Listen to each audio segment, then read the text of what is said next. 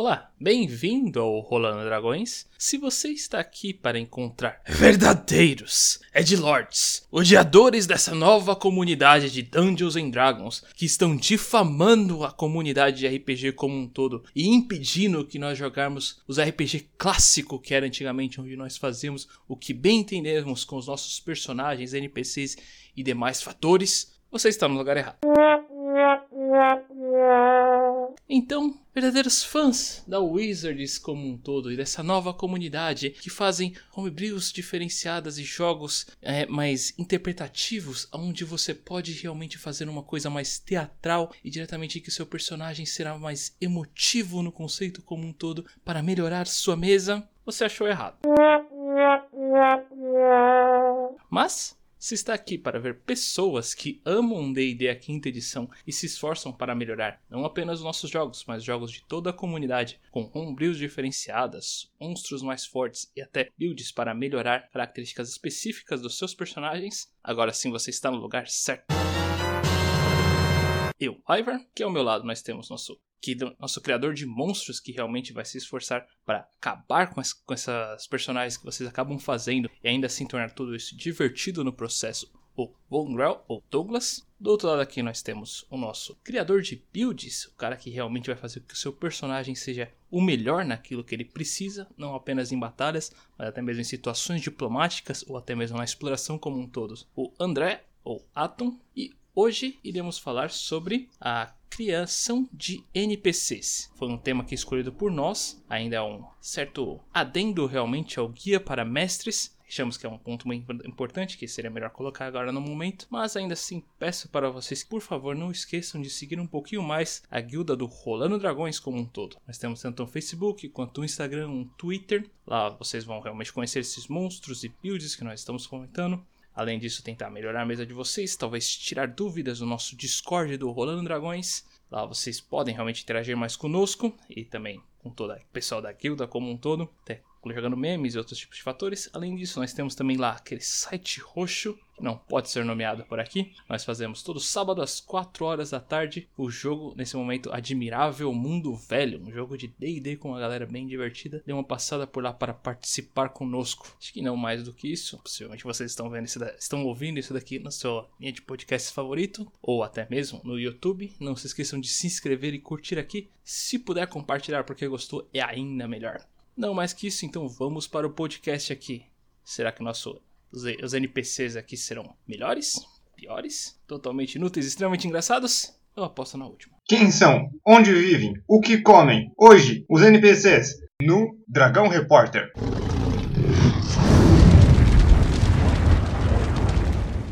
Então, acreditamos que o primeiro passo aqui seja realmente especificar para vocês exatamente o que é um NPC. Afinal de contas, ninguém é obrigado a saber de nada logo de cara, ou nasceu sabendo tudo. Então, primeiro passo aqui, realmente, a tradução disso seria No Player Character. Não é bem uma tradução, na verdade, é a expansão da frase. A tradução disso seria um personagem não jogável, comumente conhecido realmente, principalmente nos RPGs de, de eletrônicos, né? Como aquele personagem o que fica realmente ali vendendo os itens para você como um todo. E em alguns momentos, para quem é um trabalhador, acaba se sentindo um em muitos momentos, então, até que é uma frase bem comum. Mas, tirando minha vida de lado, em geral, o NPC é aquele personagem realmente que tá ali na cidade, ele vive realmente no contexto, mas não é um personagem jogável, então é menos importante para a trama. Ele tá ali e as pessoas, os jogadores, eles podem interagir com ele como um todo para conhecer um pouquinho mais, muitas vezes conseguir informações, a maioria das vezes conseguir quests para seguir realmente a história. É um pontapé inicial para que você realmente possa ter um contexto e até mesmo ver os resultados da coisa. É, de certa forma, o que pode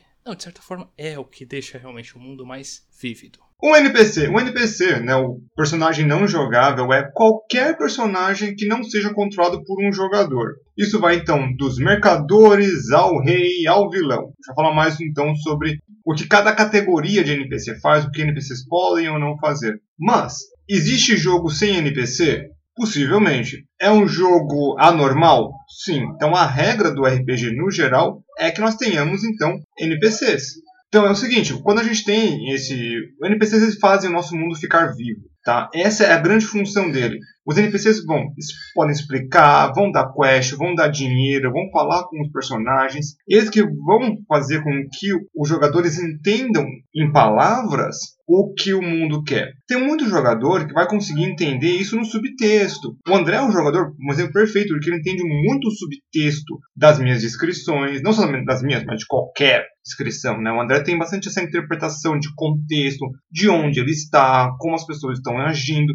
Só que ele, então, ele não precisa de muitas palavras, não precisa de muitos é, NPCs falando com ele. Ele já saca, já saca no ar. Já tem outros que, outras pessoas que precisam ali. Não, não, vou dizer de pegar na mãozinha, porque cada um entende de um jeito. Isso aí é, não é mérito de inteligência ou não. A inteligência é você saber utilizar isso a seu favor. Então, mas tem gente que precisa de um NPC ali. Então, o NPC ele dá muita vida para o seu mundo. Você vai ter, pode ter sábios, magos, reis. E, querendo ou não, para quem ouviu o último podcast já está ciente. Para quem não ouviu, para esse podcast, ouve o outro, pelo menos a parte número 1, um, que é a parte da temática. Que é onde nós falamos, então, bastante sobre o que? Sobre a temática. Os seus NPCs eles irão, então, dar bastante dessa temática para o seu mundo. Então, quando você tem o tema, os NPCs obedecem a esse tema. Se é um mundo mais dark, será uma coisa mais dark. Se é uma coisa mais anime fantasy, vai ser mais anime fantasy. Então, ter essa mente aí, o NPC também faz parte dessa temática, também vai obedecer muito dessas regras.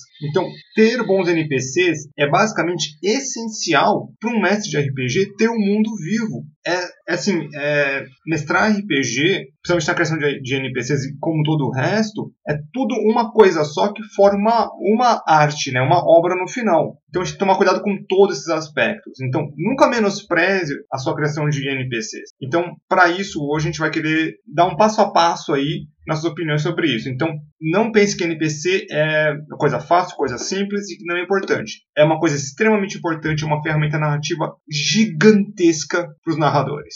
Uma das questões que tem que se lembrar também é, por exemplo, que tema NPC, NPC vilão, NPCs em geral assistentes, é que todos eles têm um objetivo, independente de qual seja, estão lá por algum objetivo.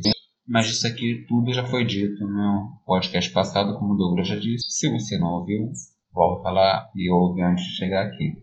Mas já para dar uma palhinha então, se você quis continuar aqui, que todos eles vão ter um objetivo na vida e vão fazer algo em prol disso. Então, meu ponto sobre NPCs em geral, além do que eles são, que realmente mantém o mundo vivo, é enquanto os jogadores não estão na cidade, para mim é o maior desperdício do mundo os NPCs ficarem em estado catatônico.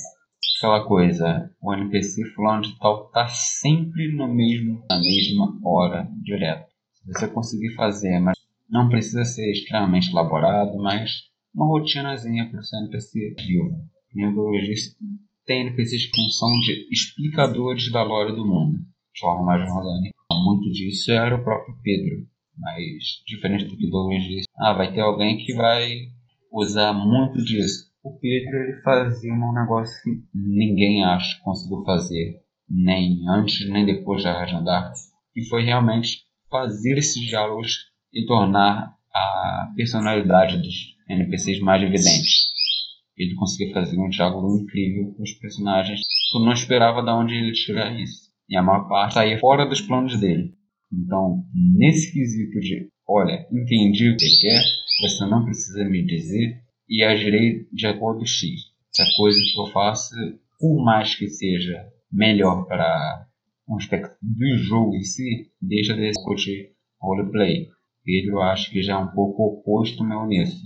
Ele ajuda muito no roleplay, perca um pouco na fluidez do jogo. Mas isso deixa fazer cenas memoráveis que você vai contar depois de meses que essa mesa acabar.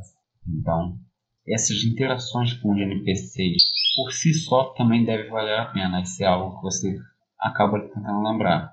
Então, daqui para frente vai ser dito também como que a gente faz nossos NPCs, de a gente busca. Em geral, já meu que NPC ou dungeon para mim eu sempre faço tentando passar alguma lição para os jogadores no quesito RPG ou no quesito cultural.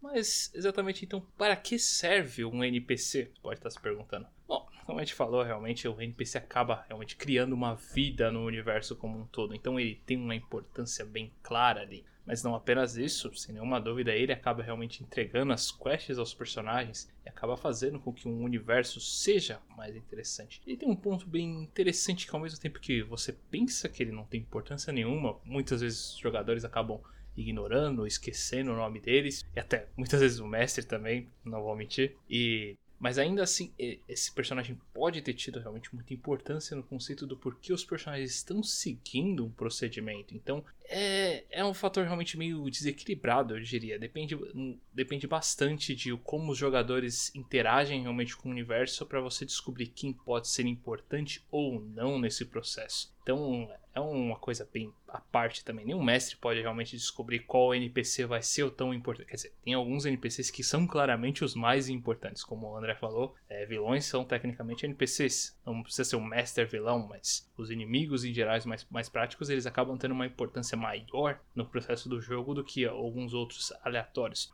Mas ainda assim, é, às vezes os jogadores podem acabar se interagindo mais com alguns NPCs específicos e torná-los mais importantes no processo. E aí então é esse que acaba dando realmente mais vida e conceito no mundo também. O como o mestre pode acabar explorando cada vez mais isso e acabar interessando a coisa. Por isso o Pedrão também é um jogador tão interessante, porque ele sempre consegue, nesses diálogos aleatórios dele, fazer realmente interações que ninguém espera. E sempre o jogo acaba ficando mais divertido e engraçado no processo. Então, poxa, tente pensar realmente nos seus NPCs de uma forma bem vívida, o máximo que você puder. Qual tipo de resposta que eles poderiam ter, e assim você consegue interagir. É, de certa forma, interagir realmente com os personagens dos jogadores de umas maneiras bem cômicas, interessantes e até mesmo bacanas ao longo do processo. Seguinte, NPCs, no geral, eles têm a serventia que o mestre quer. Ponto. É isso.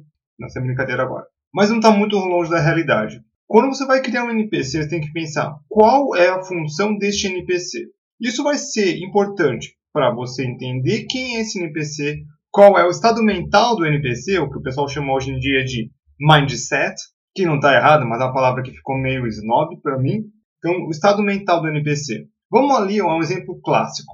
Né? Vamos, o que gente, eu e André nós confirmamos que é o NPC mais importante do mundo, que é o taberneiro. Qual o objetivo daquele taberneiro? É só vender a cerveja? Ele quer alguma outra coisa da vida? O objetivo dele primário no seu jogo é servir os jogadores, né, servir na verdade a todo mundo da cidade, ou todo mundo que vai lá na, no bar, taverna, pub dele e quer tirar o dinheiro. Beleza. Agora, você tem algum outro objetivo, já é, já é com você. Qual é o objetivo do taverneiro? É ter alguém fácil para conversar, porque o taverneiro vai ter sempre aberto para conversa. Ele vai estar sempre com algum tipo de informação. Ainda que seja uma informação completamente inútil, ele tem uma informação a ser dada. Então, esse é o objetivo dele, isso para que ele serve no seu mundo. O rei já não serve para isso. Ele não está ali para servir cerveja para os outros. Ele está ali para governar. Então, essa serventia dele, como governador daquele local, o que, que ele fará? Qual a intenção dele? Ele tem algum plano maligno por detrás? Ele tem algum, um, algum plano benigno por detrás? Ele é um vampiro escondido? Ele é um avatar de alguma coisa? Tem camadas e camadas que nós podemos colocar. Então, tem é, cada NPC vai ter uma serventia. E essa serventia ela é importante para que nós entendamos então o como esse NPC age e interage. A sua interação uh, do NPC taverneiro que está ali disposto a receber duas peças de cobre e te pagar uma cerveja é muito diferente do rei. O rei não está interessado nas suas duas peças de cobre não te dar uma cerveja. Então, o nível de interação entre estes é extremamente diferente. Então você precisa ter em mente o como esses NPCs estão se comportando, para qual é a serventia deles. Eu sei que parece meio é, muito direto ao ponto, né? Muito preto no branco. O NPC tem uma serventia, ele não é um, um ser tridimensional. Já falar um pouco mais sobre isso no, no final aqui, mas de começo você precisa de uma coisa simples. Eu preciso, esse NPC tem uma função. Você vai fazer um NPC porque ah, eu acho o NPC legal. Olha, numa visão totalmente objetiva de criar um jogo, você vai falar, ah, eu quero fazer um NPC legal. Eu geralmente não penso assim. Eu penso, eu preciso de um NPC para X. Vamos supor uma coisa simples. Eu precisava de um NPC para dar a missão para todo mundo do Admirável Mundo Velho. E aí eu precisava de um NPC então que fosse o, a, a, o líder ou a líder de uma organização que vende informações. Beleza. O nome da organização é Ordem da Meia-Noite. Maravilha. Uh, aí eu peguei um gerador de nomes, fui lá, joguei alguns nomes e eu vi lá o nome Janet. Falei, pô, Janet eu gosto. E Janet, além de ser o, o jeito que eu chamava a mãe do Erdrak, também é o nome de um, de um NPC do, do, de um jogo que eu curto. Maravilha. Eu falei, pô, como é que vai ser a Janet? A Janet, pô, ela vai ser, ela tem que ser uma pessoa que sabe negociar, mas que tem a língua afiada e tem, né, estilo Batman, tem no bolso. Ela tem dinheiro, tem grana, tem conhecimento e ela é, então, uma moça afiada. Então, assim nasceu o personagem da Janet. Ela, hoje é um personagem que eu gosto, gosto muito da Janet, mas ela nasceu dessa serventia. Ela, a, a serventia inicial dela era fazer com que o grupo do Admirável Mundo Velho trabalhasse ou não, né, apresentar a Ordem Meia-Noite para o grupo de RPG. Ela fez, ela fez o serviço dela, apresentou, agora o grupo está meio que trabalhando para eles. Papel feito, fiz um NPC legal que eu curti, achei interessante. Então tem essa ideia de serventia e depois eu penso como é que eu vou fazer o gosto do personagem. Mesma coisa, mais ou menos com a Celina. A Celina é bem mais antiga. Eu precisava de uma, uma, uma princesa, alguém da nobreza, que odiava os humanos, que era completamente tinha asco pela a sociedade moderna, moderna da época dela, ela queria mudar tudo. E ela é uma necromante, então ela é uma, uma personagem sombria, sem muitos sorrisos, bem fria, bem frígida, calculista, mas que tem muito poder guardado, mas muito poder. Ela é, conforme as palavras dela, a segunda melhor arcanista do continente inteiro. Ou, na verdade, ela diz que ela é a melhor arcanista do continente inteiro. Diz ela que ela superou o mestre dela. Não, não vou dar spoilers nem falar sobre Deep Lord Hard and Dark aqui. Mas essas palavras dela. E é uma coisa que ela tem. Ela tem esse lado snob dela. Ela não leva é, desaforo quando como necromante. Agora, como Celine, ela leva desaforo. Ela aguenta. Agora, quando ela está no, no ambiente dela, com a armadura, vamos dizer assim, ela já não leva desaforo. Então, são os tipos de personalidade. E a serventia dela é ser uma antagonista. É, não é tanta surpresa. O negócio dela é ser uma antagonista e demonstrar o ponto social podre desse mundo. Então, é uma serventia simplista? É. É funcional? Muito. Mas eu construí todos os personagens a partir desse modo simplista. Meu estilo, como sempre, às vezes muito difere do Douglas. Que, ok, ele tem que passar alguma. Ele tem uma função no mundo. Mas também, ao mesmo tempo, no sentido orgânico da coisa, eu geralmente vou fazer ele muito mais onde é que ele está localizado, que aí sim eu determino a personalidade dele. Por exemplo, narrando agora junto com o Marcos, uma mesa de, de já ia falar assim, de, de Fandelver. Cara, você tem um ambiente, o estilo, que é uma vibe quase que Mad Max, todo mundo pobre, todo mundo sem recurso, assolado por bandidos chamados Marca Rubra, que tá de certa forma, oprimindo todo mundo ali, ah, beleza, eu tenho uma armeira, eu tenho uma pessoa que vende armas. Primeiro, ela não vende armas para os bandidos marca obra, por questão de autoproteção. Não vou ajudar um bonde de bandidos a se armar, senão eles podem vir comprar a primeira vez, talvez, e vir me roubar a segunda, já que eles vão estar bem mais armados. Outra coisa também, ela por si só, por já viver como armeira, para você rolar para ela, para você rolar com ela alguma coisa, algo já foi próprio flavor que fiz, tentou um bardo, tentou um warlock, rolagem de carisma, persuasão, tá, tentaram seduzir a armeira. Chegou Pedro, o personagem dele, Bárbaro, 18 de força, e ele conseguiu fazer o que eles não conseguiram. Por quê? Porque para aquela personagem, para aquela vivência dela, músculos valem muito mais. Então, aquela personagem ela tinha essa ambientação que tornava ela mais casca grossa, mais língua afiada e que também tinha um certo interesse particular dela por armas e músculos. E o Bárbaro tinha os dois. Então, meu ponto de vista sobre os NPCs já é muito mais onde é que eles estão localizados e como eles precisam reagir. Isso vai guiar muito mais a interpretação seu NPC. E que nem o Douglas já disse, é uma, um segmento, um pensamento que eu sigo é o bardo, o bardo ele tem todos os conhecimentos fora da cidade inicial, geralmente. Eu quero avisar o grupo de algo que aconteceu em outra cidade ao mesmo tempo que eles estão aqui. Vai ser usado. Enquanto taverneiro, você vai usar para acontecimentos dentro da cidade. Dentro da cidade, quem sabe de tudo é o taverneiro. Fora da cidade, quem sabe de tudo é o bardo. Porque o taverneiro, as pessoas vão até lá e quanto mais elas ficam conversando, mais elas bebem. Enquanto o bardo ele tem uma rede de contatos enorme com outros bardos e fica nesse disse-me-disse. É menos confiável porque passou por muitas pessoas, mas também ao mesmo tempo cobre distâncias muito maiores. Então, esses dois NPCs são para mim os essenciais. Eles cumprem o processo de informação.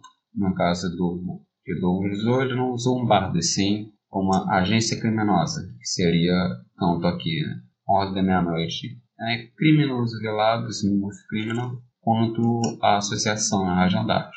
Por mais que eles não se intrometessem tanto, entre aspas, em outros territórios, eles tinham informações de outros lugares. Então, meu ponto de vista, faça sim, tenha um objetivo, mas o entorno desse objetivo, o flavor, o tempero, como você vai fazer esse objetivo não ficar só unidimensional, colocando nos termos que o Douglas disse, seja justamente isso, a ambientação desse NPC e como ele vai reagir ao meio. Então, provavelmente vocês devem estar imaginando que, de acordo com o que estamos falando, de como os NPCs são tão importantes para a trama, um fator tão essencial assim realmente para a vida do universo, então vocês devem realmente tentar fazer com que os NPCs sejam mais minuciosos possíveis em todos os pontos para que assim o universo todo seja extremamente vívido e você mostre realmente como você é um mestre especial com isso. Não necessariamente. Sendo bem sincero, ó, caso de esforço realmente NPCs, como eu acabei comentando anteriormente, tópico passado, é, é uma coisa que você não tem como ter uma certeza de qual pode ser importante ou não para os players. É um fator que realmente apenas convivendo ali no contexto, você acaba realmente descobrindo o, qual, o qual NPC realmente pode ser o melhor para se comunicar com o pessoal e aí com base nisso daí você pode realmente se esforçar para melhorar um pouquinho ele. Eu particularmente meus NPCs, como eu falei no outro podcast o anterior ali, tem ali sempre uma lista de NPCs aleatórios e aí, com base nesse, nessa lista aleatória ali, eu jogo o nome e tento me lembrar de algum personagem específico, assim, de qualquer mídia que eu acabo realmente jogando. E eu faço realmente toda a, a personalidade do personagem ali na, na base desse, desse personagem que eu acabei jogando na ideia. Ser tanto de jogos, livros, filmes, animes. A grande maioria de animes, eu vou ser bem sincero. Então, muitos dos personagens, esses aleatórios, são realmente no, no, no meio que o improviso da coisa próprio Theodore, a ideia do Hernandes nele também é para mim testar bastante esse meu improviso, que é uma coisa que eu tenho que melhorar ao longo do processo. Então, é uma dica estúpida de como você poder melhorar isso. Tem um personagem de dupla personalidade, tripla personalidade, quádrupla personalidade um dia, quem sabe. Já estou deixando o Douglas de cabelo em pé.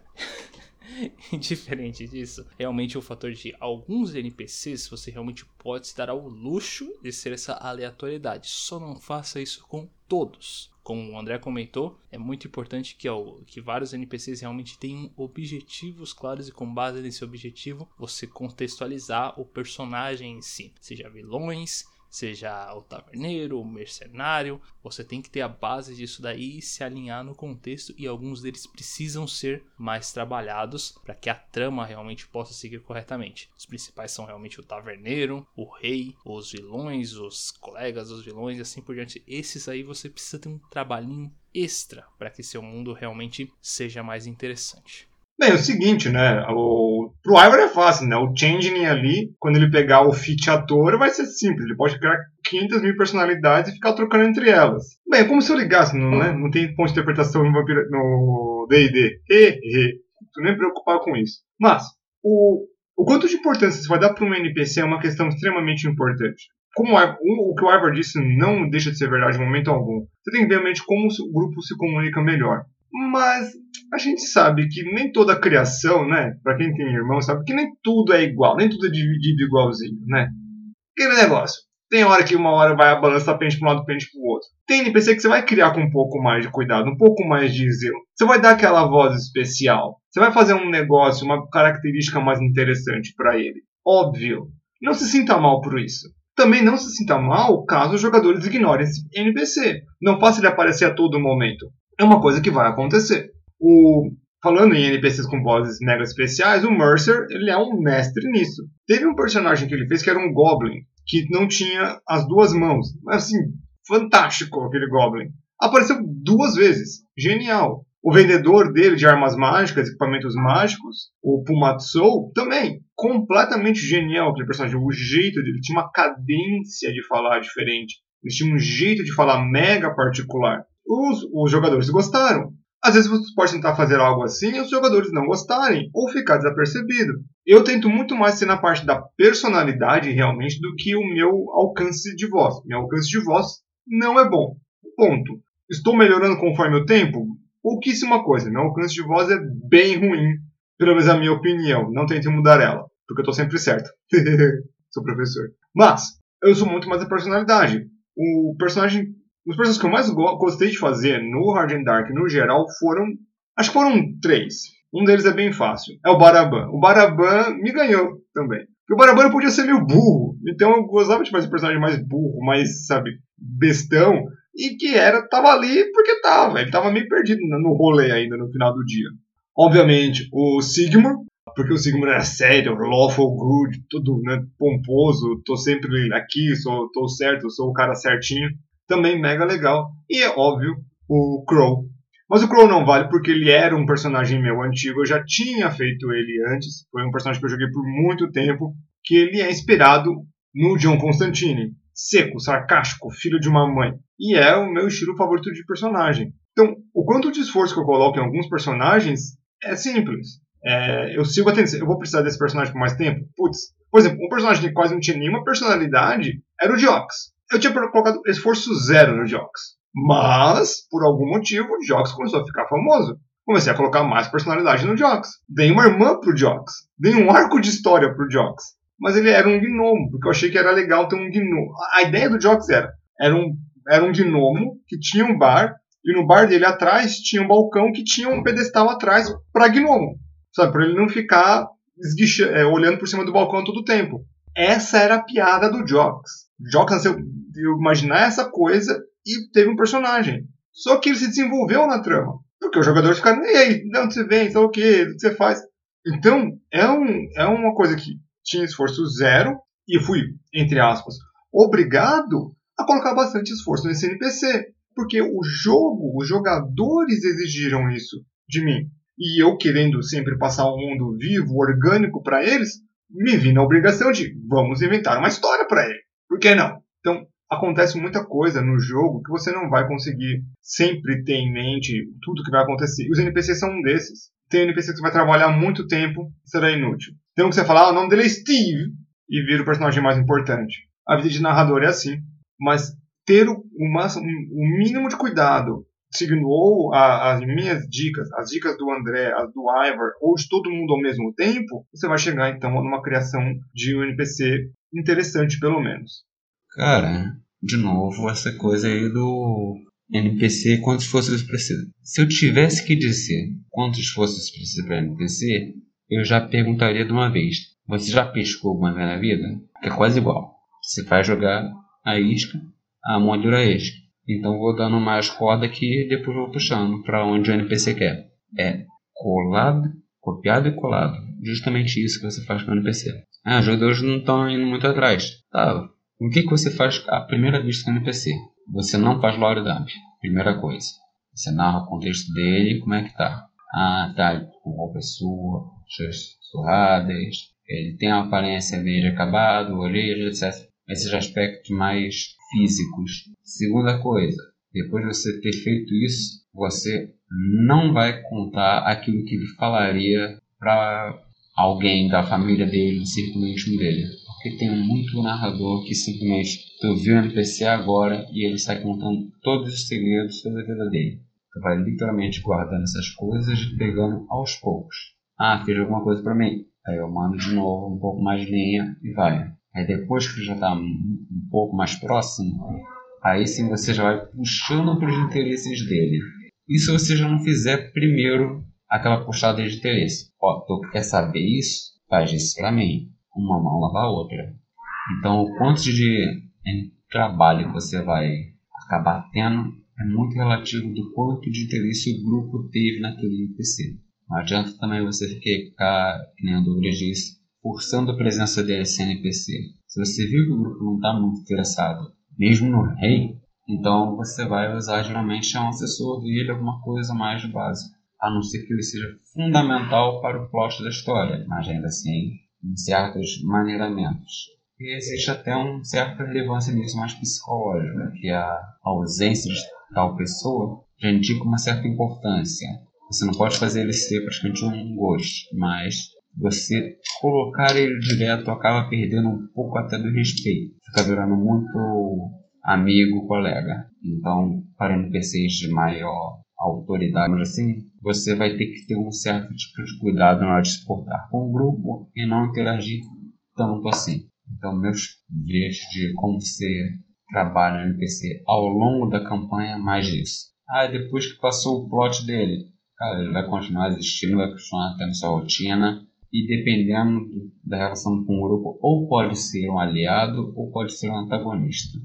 Só para deixar claro, então, um lore dump é quando você esvazia todo o seu sua lore, né, toda a história que você fez por através de um personagem, por um NPC. Geralmente é por NPCs, ou quando o narrador faz aquela descrição gigantesca. Né? E aquele que fala mal de Tolkien é sua, seu, é sua opinião. Você tem direito a ela.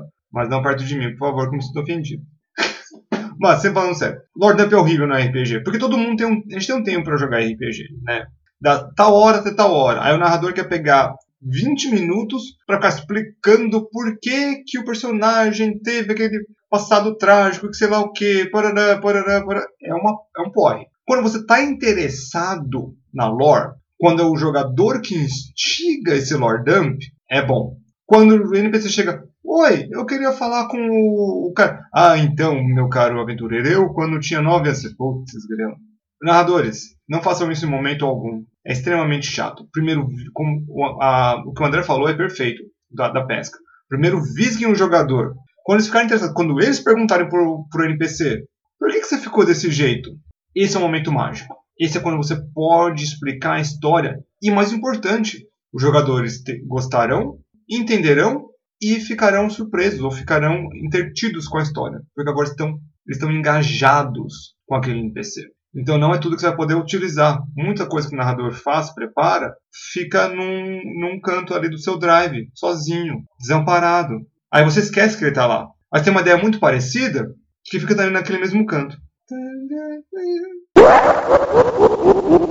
E uma coisa que pode acabar acontecendo em algumas mesas situações realmente que o mestre realmente gostaria de fazer uma participação maior no jogo ali como um todo, o fator de que um mestre fazer um NPC como um personagem dele, por assim dizer, sabe? Um NPC realmente para ser o personagem do mestre. Aquele parte ali que realmente acaba seguindo o grupo muitas vezes, ou então um NPC tão importante que faz diversas e diversas aparições em muitos momentos como um todo. Sendo bem sincero, eu vou direto ao ponto nessa daí, porque eu não gosto de enrolar muito. Não faça isso. Eu, eu já vi múltiplas vezes em que isso daí realmente não deu certo, não foi prático, não foi funcional. Muitas vezes, até por ser um NPC tão queridinho que o mestre deu tanto zelo no momento em que acabava tendo que ter situações mais extremas em que era quase certo que o personagem ia morrer, poderia acabar preferindo que o personagem tivesse alguma coisa da manga para não acontecer isso. É algo chato, é algo pouco usual não vale muito a pena nem o esforço da coisa como um todo. Tem múltiplos fatores que acabam realmente atrapalhando nisso. Você contar que o personagem pode, vai ter múltiplas informações ali que pode acabar sendo entregues com muita facilidade para os jogadores, seja fazendo perguntas ou até mesmo se os personagens simplesmente acabarem decidindo que o suposto personagem não é mais útil, pegar ele e fazer realmente uma intimidação muito forte, vão ter múltiplas coisas ali dependente da história que o Messi acaba fazendo. Mas na grande maioria o personagem é muito importante, então tem muitas cartadas. Então eu verdadeiramente não recomendaria algo assim. Faça um personagem importante como um NPC é uma coisa. Fazer um, um personagem realmente ser um tipo de personagem do mestre como um jogador, eu acho uma péssima ideia em diversos fatores. Dessa vez eu vou discordar do Ivar. Eu não acho que é uma péssima ideia. Eu tenho certeza. Não façam, não façam, não façam. O narrador é o narrador. Ele não tem como ele jogar. É antilógico, é, eu diria que é antiético até mesmo. Você se colocar no papel de jogador como jogador normal, né? O narrador é um jogador, mas ele tem ferramentas diferentes. Mas de um lado mais prático, não vou explicar o lado ético aqui, porque você, como foi o que o falou, você vai ter as informações, o mundo já é seu, você ainda vai ter um personagem lá dentro. Não é moral e nem ético com seus jogadores. Mas vamos numa perspectiva mais lógica, mais de atenção. O narrador ele é responsável pela borboleta, pelo rei, pelo taverneiro, pelo plano de dominação mundial do vilão. O narrador precisa descrever as ações dos jogadores em combate, precisa anotar o dano feito em combate, ver quais as habilidades foram recarregadas, quais são as habilidades que o monstro tem, dentre outras coisas. Desculpa, você pode ser muito inteligente, você pode ser mais organizado do que o Ivor. Você pode ter assim a mente mais flexível do que o André. Você pode ser mais insano do que eu. Você não vai fazer bem feito. Desculpa, eu acho que é anti-humano você conseguir fazer isso ao mesmo tempo e fazer bem feito. Fazer nas coxas, fazer de qualquer jeito, qualquer um faz, sem brincadeira. Fazer um bom jogo, fazer uma coisa em que os jogadores tenham algum tipo de entretenimento, que gostem do jogo, tá aí o grande segredo. Então, não, não é lógico, não tem uma perspectiva lógica para você querer fazer isso no, no, nesse caso. Você fala, pô, aí a desculpa, ah, mas eu narro e ninguém narra pra mim. Eu quero, eu quero também queria jogar. Você tá jogando. Tapa na cara. Você tá jogando. Com ferramentas diferentes. Você pode ter vários personagens. Literalmente, você pode ter vários personagens. Quer ter um personagem que você gosta muito? Tem um vilão. Trabalhe no seu vilão. Ah, mas como eu queria usar alguns poderes, sei lá o que. Você é narrador. Sabe? Imagina qualquer poder que você queira colocar num personagem seu. Para um personagem, precisa ter uma desculpa, precisa ter um item, precisa ter alguma coisa, porque precisa seguir a regra de personagem. Sabe qual é a regra que o narrador precisa seguir? Zero. Literalmente, você tem a todas as magias do jogo, você tem acesso a todas as habilidades do jogo, de jogador e de monstro, você tem acesso a recursos infinitos para fazer o que quiser. Você precisa seguir a CR. CR de encontro é a CR do dia. Mas chega num nível, principalmente a partir do nível 10 em D&D, que é muito difícil matar jogador. Sabe? Você precisa tentar muito, com muita vontade para conseguir fazer isso. Você pode começar a exagerar, pode começar várias coisas. Ah, você quer derrotar o grupo inteiro? Aí já é outros 500. Aí você já não está sendo, de novo, leal com seus jogadores. É um dilema para alguns. Ah, algumas pessoas falam, ah, isso é um dilema, eu não sei o que eu faço. Para mim não é um dilema, é simples. Você quer ser um jogador? Chega para os seus jogadores e fala, olha gente, estou narrando um bom tempo, tem como alguém narrar? Procura uma outra mesa. Sabe, você, você agora vou quebrar seu sonho, infelizmente. Você nunca jogará no seu mundo homebrew. Você pode jogar no mundo das trevas, você pode jogar em Forgotten Realms. Então, assim, são mundos de domínio público, vamos dizer assim. Mas o seu mundo homebrew, ele é seu. E o único jeito de experienciar esse mundo homebrew é por você. Isso dói no, no narrador. Eu entendo que isso doa no narrador, mas é a verdade. Então é assim, não faça isso. Você está sendo antiético, antimoral, antilógico e também você vai acabar trocando muita coisa. É um dilema moral demais para você tentar fazer isso de alguma forma. Então não faça. Quer jogar? Peça para os seus jogadores jogarem, é, é, narrarem, entre em outras mesas, conheça novas pessoas, até joga outros sistemas. Mas essa eu acho que é o pecado, um dos maiores pecados, se não o maior pecado possível, quando se trata de RPG de mestrar RPG. Agora, como sempre, para simplesmente ir contra o que o Ivor e o Douglas falam, como sempre, na verdade nem tanto assim, mas só colocar que, cara, para mim não é um crime capital. É um erro que muitas pessoas podem cometer, principalmente se começarem do jeito que comecei, que foi com os dois pés na porta já. Ah, eu acho que vou mestrar RPG. É o contrário. Mas essa Duas alternativas que o Douglas falou foram as soluções que eu achei depois de um longo tempo. Primeiro, já eu troquei com o Adilson, que é o Androff na nossa mesa de sábado, e ele começou a mestrar. E diferente do que Douglas falou, ele mestrou até que no meu mundo. Só que ao mesmo tempo foi em outro continente, foi numa vibe estilo Pokémon. Beleza que vocês fizeram até aqui, fizeram até aqui, esse aqui é um outro continente, as regras são outras. A lore é outra e eu vou mandar aqui e gerenciar essa bagaça. Só dei para ele um plot geral, que seria o metaplot universal, digamos assim, e que eu não estaria a par. Então, boa parte das coisas que eu aprendi sobre não ter metagame foi da parte de virar mestre para a parte de virar jogador na mesma mesa.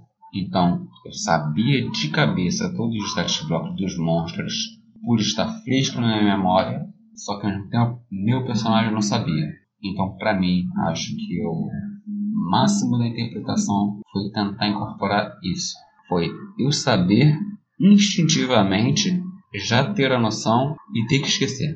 Agora, como DM NPC, no Aiva vai entender melhor isso, mas em geral, fazer estilo NPC. Beleza, vocês vão fazer uma aventura aqui, vai ter um NPC mais ou menos conheça já a região, etc. Um guia, digamos assim.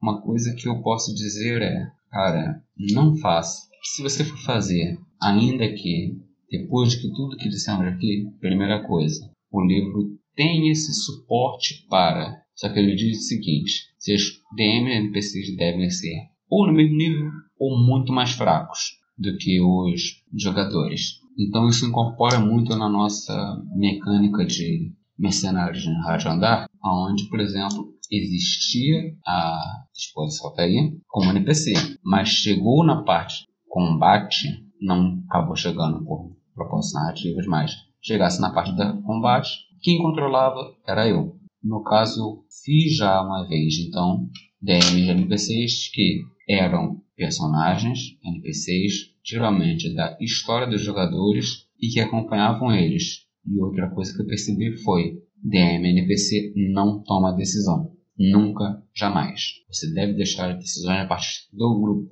Então, é algo que você desde cedo já chega e já fala para os jogadores. Esse aqui é um DM NPC, ele não vai ter processo decisório algum e vocês não vocês podem saber o que ele sabe se vocês perguntarem para ele com qualquer outro NPC. Tirando isso, ele não vai ficar interferindo nas escolhas de vocês. Então, conseguir interagir, ok, ok. A única diferença de um NPC normal era, na época, eu não sabia fazer as fichas de NPCs ou de monstros. Então, todos os NPCs que eu fazia, eu fazia com fichas de jogadores, respeitando as regras dos jogadores. Como tudo que eu já disse ao longo de muito tempo, por essa entrada meio brusca no mundo do RPG, acabei cometendo muitos erros, mas ao mesmo tempo foi um curso intensivão de três anos direto, onde cometi vários erros, tive várias experiências que realmente depois de perceber com Douglas de Aiva, percebi que as pessoas em alguns 10 anos às vezes não teriam tanta experiência que eu tive de cometer tantos erros em pouco tempo. Então, sou muito grato ao grupo que trabalhou comigo ao longo desses três anos e que o porquê que depois disso eu percebi que não estava dando certo ficar de DMPC direto carregando com o grupo. Porque, querendo ou não, os jogadores não têm a mesma mentalidade do que um jogador que mestre.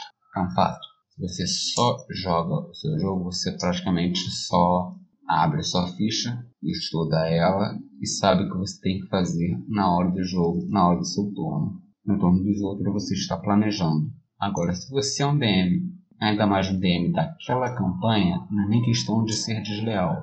Seu processo de pensamento já é outra. Você já está com a mente engajada naquela campanha e já pensa nela quase que 7 dias por semana, 24 horas por dia. Então, não vou crucificar por isso quem tenta fazer, mas entendo os seguintes motivos que podem ser. Que a Douglas disse, beleza, eu quero jogar, me chamaram para mestrar, e quero jogar com esse grupo, mas sei que não vai conseguir. Então, colocarei aqui na participação. Existem raros casos que acontecem isso. Por exemplo, Mestre dos Magos. Ele, meu ponto de vista, é o exemplo modelo perfeito do que, se tiver que ter um NPC e tiver, é muito entre aspas para que é mais necessidade psicológica do mestre, varia de mestre para mestre, ele deve seguir mais ou menos esse modelo. Ele guiou o grupo, deu seu pitaco, mas depois ele some. Ele não deve estar presente muitas vezes na vida dos jogadores, justamente pelos motivos que eu disse anteriormente. Você perde um pouco da misticidade, do respeito e também do valor do NPC se ele ficar lá direto. Então você fazer um NPC que você, os jogadores percebem que é tão errado quanto eles, basicamente, acaba perdendo um pouco dessa magia por trás das cortinas. Do que é o NPC, quais os segredos dele, e acaba você gastando a vida útil do NPC muito rápido. É justamente isso. Não faça, mas se fizer, faça direito. Bem interessante realmente esse ponto aí que o André acabou abrindo, dessa ideia de os NPCs realmente mais One Piece aí como um todo, o pessoal que acaba realmente, eu acho essa ideia bem bacana, porque de vez em quando acaba realmente acontecendo esse, esse, esse tipo de coisa, o NPC realmente acaba tendo algumas informações e acaba tendo que seguir a, a galera na, na aventura como um todo. Como exatamente ele poderia se comportar em batalha? Tem diversas formas realmente como pode fazer esse tipo de coisa. Eu particularmente eu opto em duas opções. Acho as mais simples possíveis. A primeira delas é a opção de que é um NPC mais comum, não é um de batalha, então ele se esconde. Literalmente, ele não participa da batalha, tenta se esconder, vai lá no fundo, fica meio que tenta longe da batalha como um todo. Eu acho isso daí uma ótima opção, realmente, para a maioria dos NPCs. Mas quando é um NPC mais guerreiro, um cara mais mais interessante é que tem mais algum potencial em batalha, eu particularmente preferia só deixar realmente um inimigo ali e ele fazer uma batalha meio que um por um fora da batalha, uma sub-batalha entre a batalha original ali que tá acontecendo entre os personagens. E então fica só uma rolagem de dados ali entre eles só pra ter, ter uma noção básica eu não vou falar, ah, é garantia que ele vai ganhar sempre. Nem ferrando. Eu vou fazer realmente rolagem de dados. Quem, quem tirar um número maior é quem tá, tá ganhando a batalha.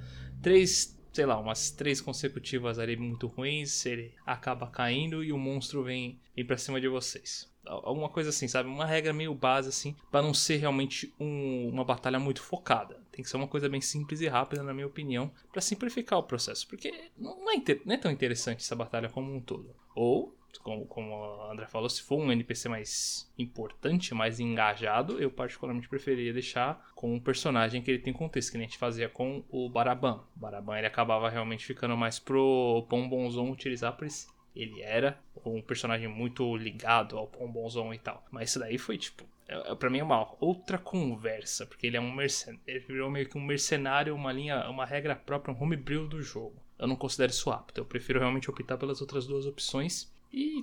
Não, esse eu vou, esse eu vou deixar pra depois, porque isso é uma coisa que eu ainda quero fazer um dia. Que é a utilização de um, NPC especial na situação realmente dos jogadores. Mas isso eu vou deixar pra uma mesa minha. Chá pra lá.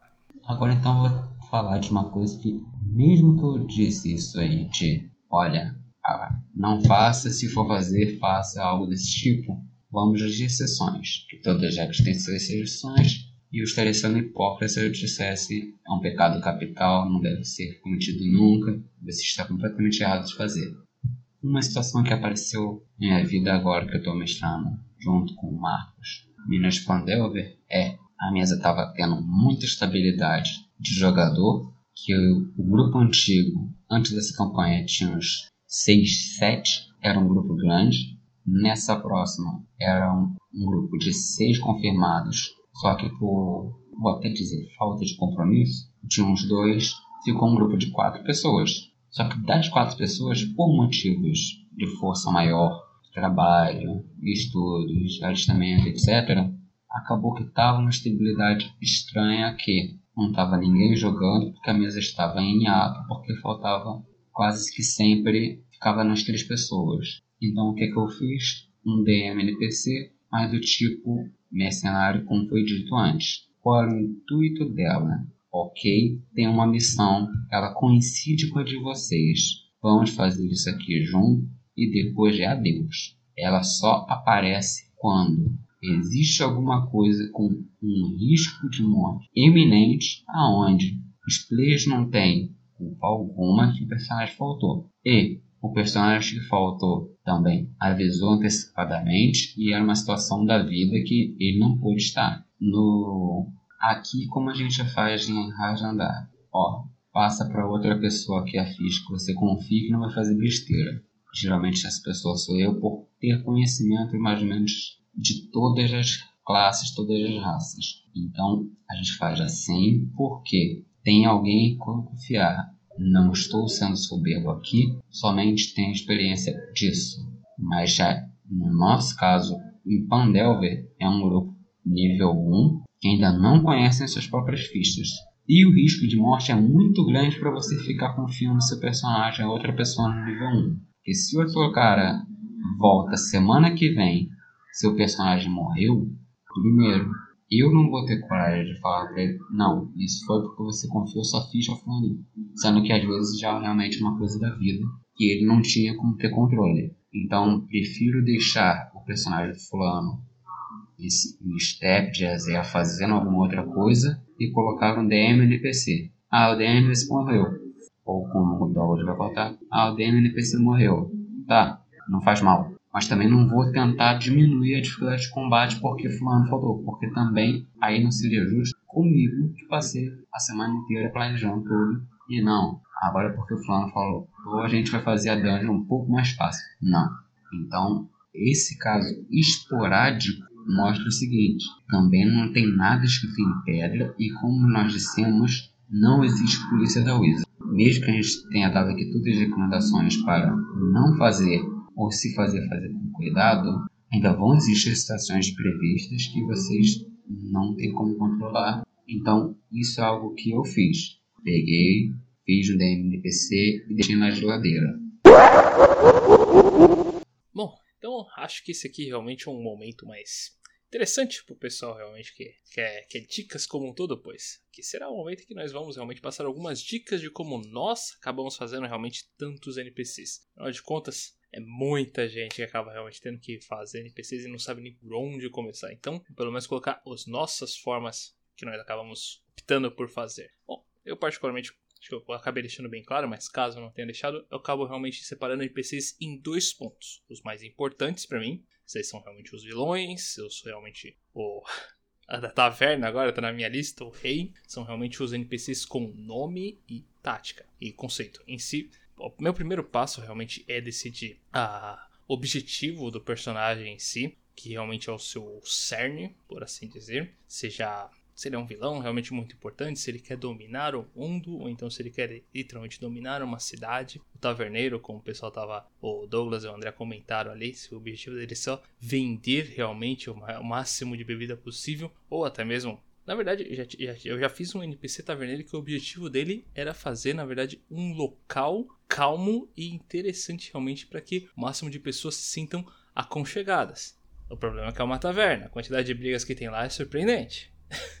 Mas ainda assim era o grande objetivo dele. Então, é, o meu primeiro passo sempre realmente é criar esse cerne da existência dele, e com isso eu acabo realmente embasando sua história, seu enredo, o que realmente levou ele a ter esse objetivo e o que ele vai fazer para ter esse objetivo cada vez mais.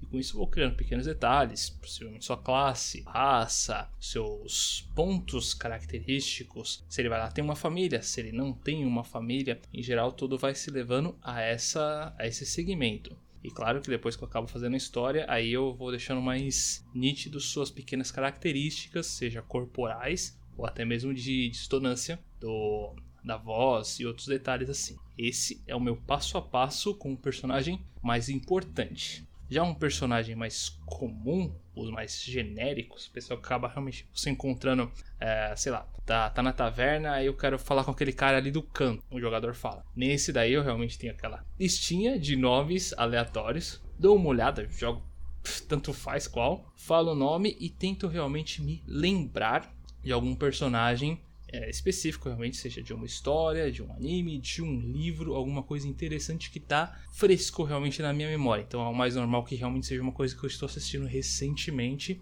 E aí então eu me pactuo realmente as emoções e o conceito do personagem nesse copiando e colando, literalmente. Não vou mentir para ninguém. E aí eu com isso daí eu realmente vou seguindo a conversa e melhorando o personagem. Caso ele acabe ficando realmente mais interessante para os jogadores, aí eu começo a criar um pouquinho mais essa história dele e fazer o outro passo a passo de um NPC mais ideal. Mas em geral, esse é o meu segmento de como se criar um NPC. Seguinte, eu sou da técnica do Wire, mas para tudo. Todos os meus personagens são copiados de algum lugar. Falei. Eles são inspirados em pessoas reais, pessoas famosas, coisas, pessoas que eu já conheci na vida, NPCs de jogos, nomes de jogos, tudo, tudo é tirado de algum lugar. Eu não tenho, eu misturo as coisas, invento, coloco para lá, às vezes é sem noção, às vezes é na cara. Se você conhece do que eu estou falando, você sabe tô, de onde eu tirei o negócio. Cole Hill, ele é um Colville, ele é um Matt Colville, obviamente, né? Uh, Seth é um outro youtuber de D&D e Call of Cthulhu. Se você sabe quem são esses caras, a descrição física, a comunizagem, até mesmo o tom de voz eu tento imitar. É óbvio. Lógico que eles não são jeito na vida deles. É a minha versão deles vivendo no meu mundo com, aquele, com alguns trejeitos. É isso. Lembra aquele Goblin que eu falei? Que era mega engraçado? É o Jox. Copiei do Mercer, peguei para mim. Sem problema nenhum. A Janet, Vampire da Masquerade Bloodlines, é uma, é uma, da, é uma das NPCs principais da sua primeira cidade. Acho que eu até falei isso no diário de campanha. Ela era para ter personalidade dupla. Mas como o Ivar tem, né, o Theodore, o Ivar tem, não, o Ivar colocou no personagem dele, eu resolvi não colocar para não roubar o, o, espaço ali dele, das insanidades. Mas é, o plano original era esse, modifiquei no meio do caminho. Então, é tudo pego de algum lugar. Vou abrir, acho que é a primeira vez que eu vou falar isso na vida. O Broden, do Call of Cthulhu, era o Joachim, do Sabaton, e a Miss Haben era a vocalista Beyond the Black. Então, sem brincadeira, e todos os NPCs de Call of Cthulhu serão baseados em personalidades do metal no geral. Para mim, eu copio tudo que existe. Eu coloco algum outro nome, troco um pouquinho. Pro NPC genérico é, uma, é um gerador de nome. Eu pego alguma coisa que está assim, até quando eu estou preparando NPC é na cópia. Desculpa, porque isso, eu preciso agilizar o processo. Eu preciso criar o taverneiro, preciso criar o rei, preciso criar o câmera. Vamos, vamos agilizar, vamos agilizar, vamos fazendo rápido. Então, tudo que é NPC é alguém, lógico, que não é uma cópia exata. É a minha idealização daquele personagem no meu mundo, vivendo aquelas condições, com algumas coisinhas que eu troco. Então é isso aí, esse é meu ponto. Consumam muita coisa de RPG, sendo ele uh, lives de RPGs, por exemplo, assim, as nossas. Aí você vai copiar de quem copia, então quando chega em você fica bem mais distinto. Consuma jogos de RPG, consuma jogos no geral, livros, mídia, tudo, consome tudo e vai copiando, vai deixando, copia e deixa com seu gosto, copia e deixa com seu gosto, vai chegar você vai ficar tão bom nisso que não vai nem sentir. E vai por mim, quase ninguém descobre. Sem brincadeira. Olha, tem jogadores na minha mesa que jogam o, o, o Skyrim. E até estou reclamando aqui depois no, no, na gravação que o Wartank não era meu NPC favorito. Mas o Wartank, ele é a cópia de um NPC do Skyrim. É o, é o mestre da livraria do, da Guilda dos Magos. Sem brincadeira, eu acho que o nome é o mesmo. Assim, é Ctrl-C, Ctrl-V, puxou e virou clérigo. Então é assim, gente, não, não, tem nada de errado com isso. Eu não estou devendo nada a ninguém, não estou colocando dia tutoriais naquela porcaria. São personagens. Eu, coloco, eu modifico tanto eles no final do dia que eles viram meus. Então, gente, copiem. Para mim é uma coisa estranha que parece que eu sou a pessoa que menos copia aqui de algum lugar. Ok, também roubo, copia e cola, isso é novidade para ninguém. No meu caso é mais o contrário. O estranho para mim é que, meu ver, artistas vão ter algum papel importante no D&D porque tudo serve de material de inspiração, como o Douglas disse, livros, mídias, jogos, filmes, etc. vão ter material de inspiração.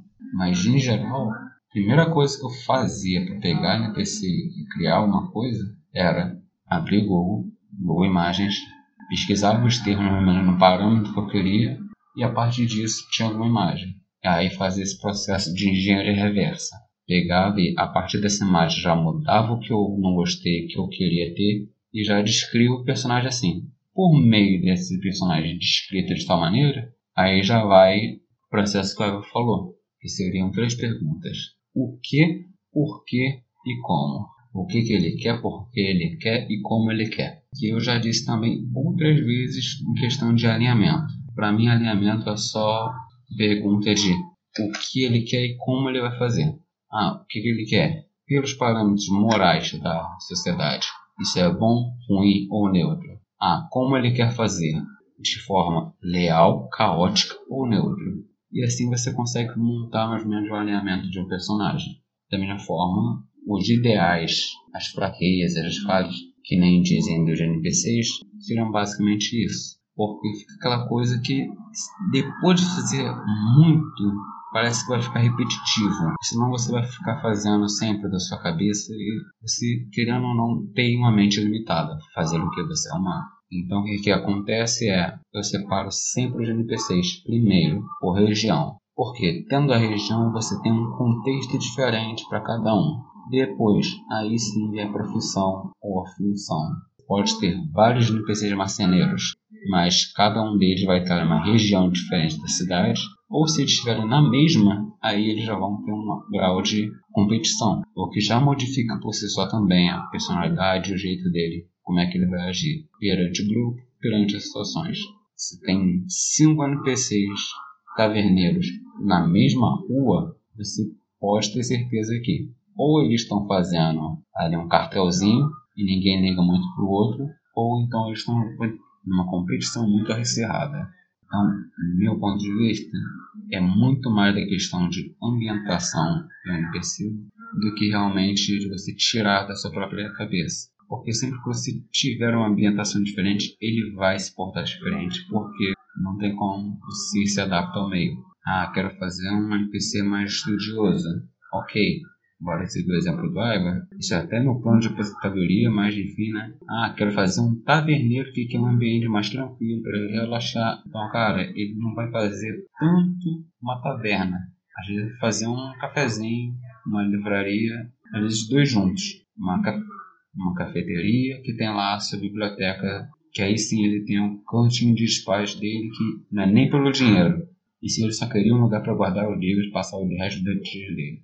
Ah, por que, que ele vende o aluga livre? Para manter o lugar aberto, pagar imposto somente. Então, no planejamento de NPC é muito mais dessa forma. Então, agradecemos a todos vocês aqui por terem ouvido mais um podcast aqui do Rolando Dragões. Espero que vocês tenham curtido aí essas dicas aí. Esperamos que tenham melhorado a mesa de vocês.